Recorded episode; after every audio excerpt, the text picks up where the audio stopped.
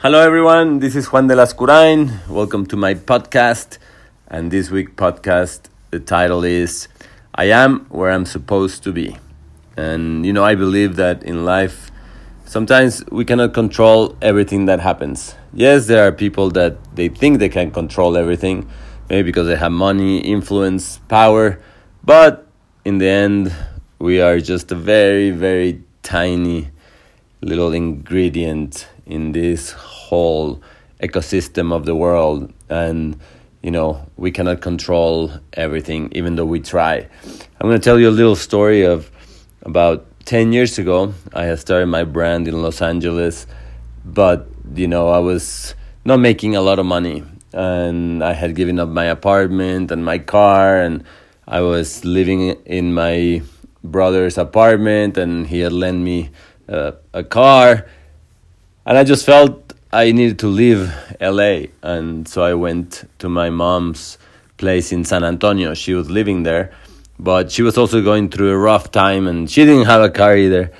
And so I got there and I said, okay, I'm going to be here for a week. And when I got there, I started feeling like I was going to stay there.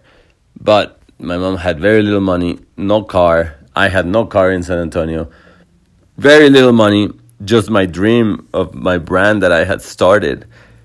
And my first thought was like, what in the world am I gonna do here? After a week, I felt like, okay, why should I go back to LA for? So I decided to stay there. I ended up staying there for seven months.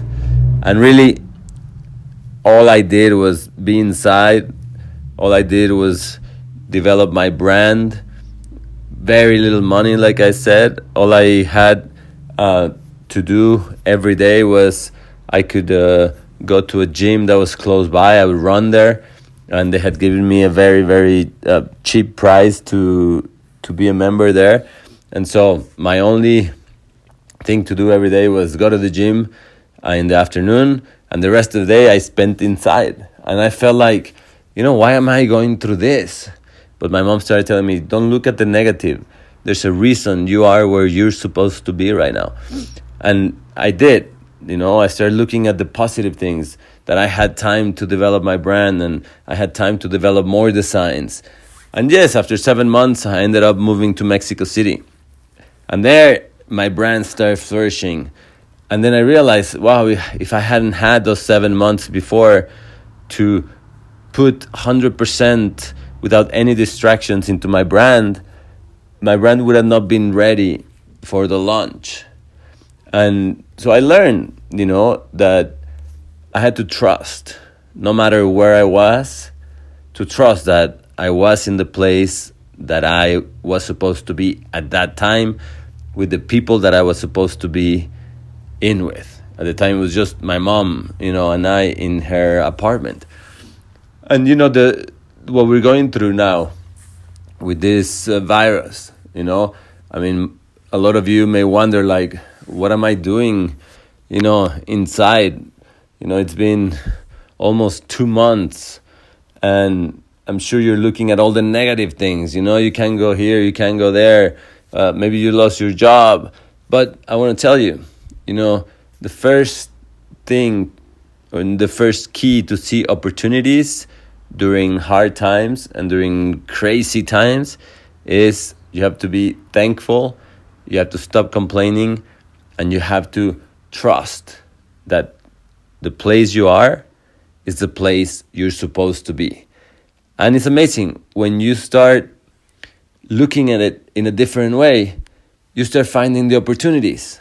You know, there's so many opportunities even in chaotic times for me, you know, these almost two months that I've been inside, like I've been able to spend time with my family, which the last five years I've been traveling all, all over the world nonstop.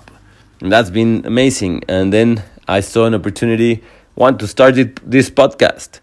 I hadn't had time, you know, to, to do it. And now like I've been able to, to do it and more and more listeners are joining in each week.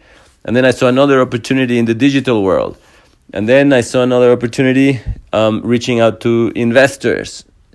And so sometimes we as humans, we just tend to complain because they're taking us out of our comfort zone. Because yes, you know, for five years I was traveling just around the world, taking about a hundred flights a year nonstop, giving conferences, um, selling my brand, and this has been an amazing break to see what the next step is. And it's the same for you. You know, stop complaining, stop just feeling lost. Start giving thanks for where you are. Start trusting that where you are right now is where you're supposed to be.